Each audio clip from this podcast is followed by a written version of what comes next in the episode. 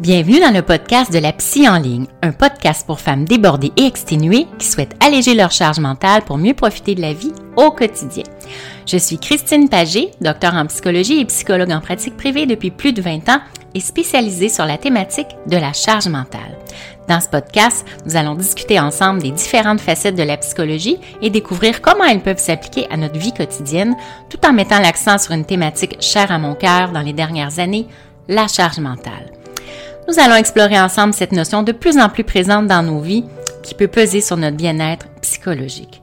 À travers des réflexions, des discussions et des conseils pratiques, je vous guiderai pour mieux comprendre et gérer votre charge mentale, que ce soit à la maison, au travail ou dans vos relations familiales et personnelles. Je vous partagerai également des astuces et stratégies pour améliorer votre résilience et votre capacité à faire face aux défis du quotidien. Chaque épisode sera une opportunité d'en apprendre davantage sur vous-même et de découvrir des outils concrets pour améliorer votre bien-être mental et émotionnel.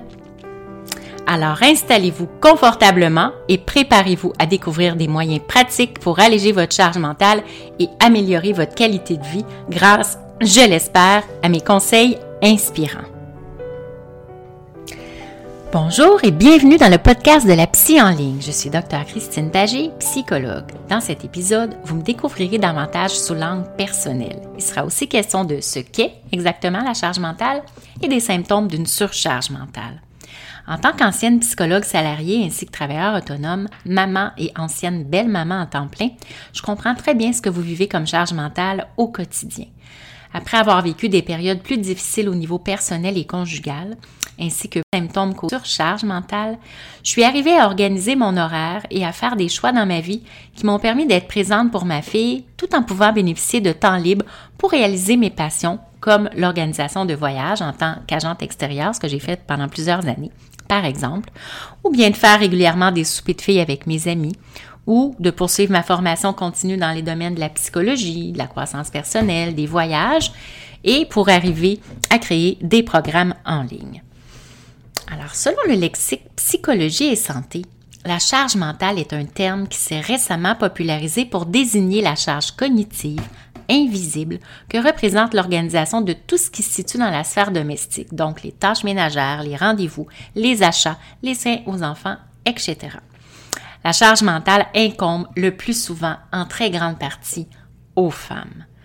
La première personne à avoir parlé de la charge mentale ménagère hein, en 1984, donc ça fait presque 40 ans, c'est Monique Eco, une sociologue française, dans son article La gestion ordinaire de la vie à deux.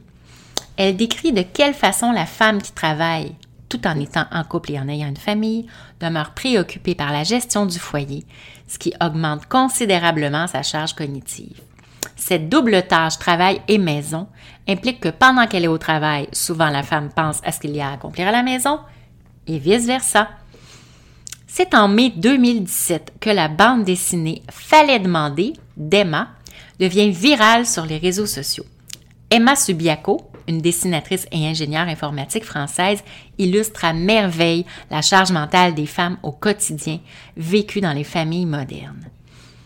En 2018, la docteure Aurélia Schneider, une psychiatre française, se penche sur les causes et conséquences de la charge mentale dans son essai La charge mentale des femmes et des hommes, mieux détectée pour prévenir le burn-out, paru aux éditions Larousse.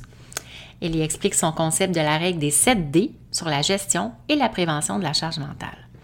En résumé, donc, hein, la charge mentale concerne en majorité les femmes qui doivent arrimer leur vie professionnelle, familiale, conjugale et sociale, tout en planifiant et en organisant l'horaire des tâches ménagères quotidiennes, les repas, les vacances, ainsi que les rendez-vous et activités des enfants. Cette accumulation de tâches à faire s'accumule également au niveau cognitif, ce qui peut facilement glisser d'une charge à une surcharge mentale et vers un épuisement psychologique.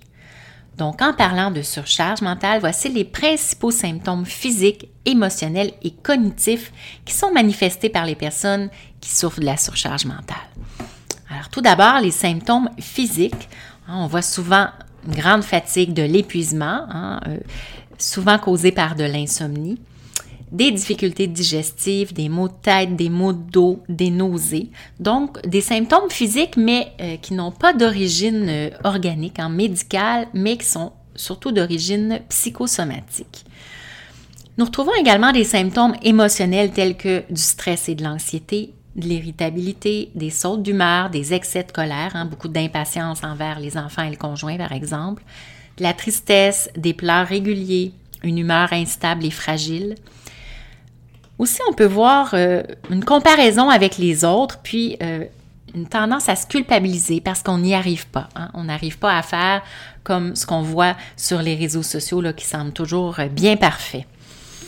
Et au niveau des symptômes cognitifs, ben, on voit des difficultés d'attention, de concentration et de mémoire, la sensation de tête pleine, hein, comme un peu une confusion ou un sentiment de brouillard mental, le sentiment de manquer de temps, de devoir tout faire dans l'urgence, l'impression d'être toujours débordé, surchargé, d'avoir mille et une choses à faire, d'être constamment à la course.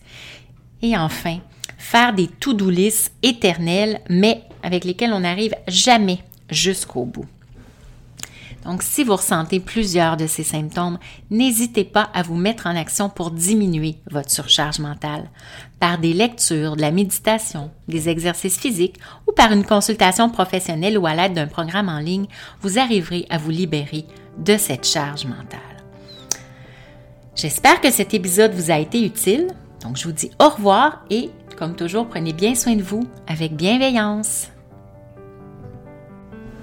Merci d'avoir écouté cet épisode. J'espère que cela vous inspire autant que cela me fait plaisir de partager mes connaissances avec vous. Vous pouvez vous abonner au podcast pour être avisé des nouveaux épisodes. Je vous invite également à télécharger mes fiches pratiques Les 9 outils à l'âge mental pour vous aider au quotidien que vous trouverez dans la description en dessous. Vous y verrez aussi les différentes façons de me rejoindre sur les réseaux sociaux. Prenez note que le contenu de ce podcast est de nature éducative, vulgarisée et générale. Il ne doit pas être confondu avec une psychothérapie, un relevé exhaustif du champ de la connaissance ou une intervention personnalisée. Si vous vivez de la détresse ou pour plus d'assistance, veuillez contacter un professionnel de la santé ou appeler au 811.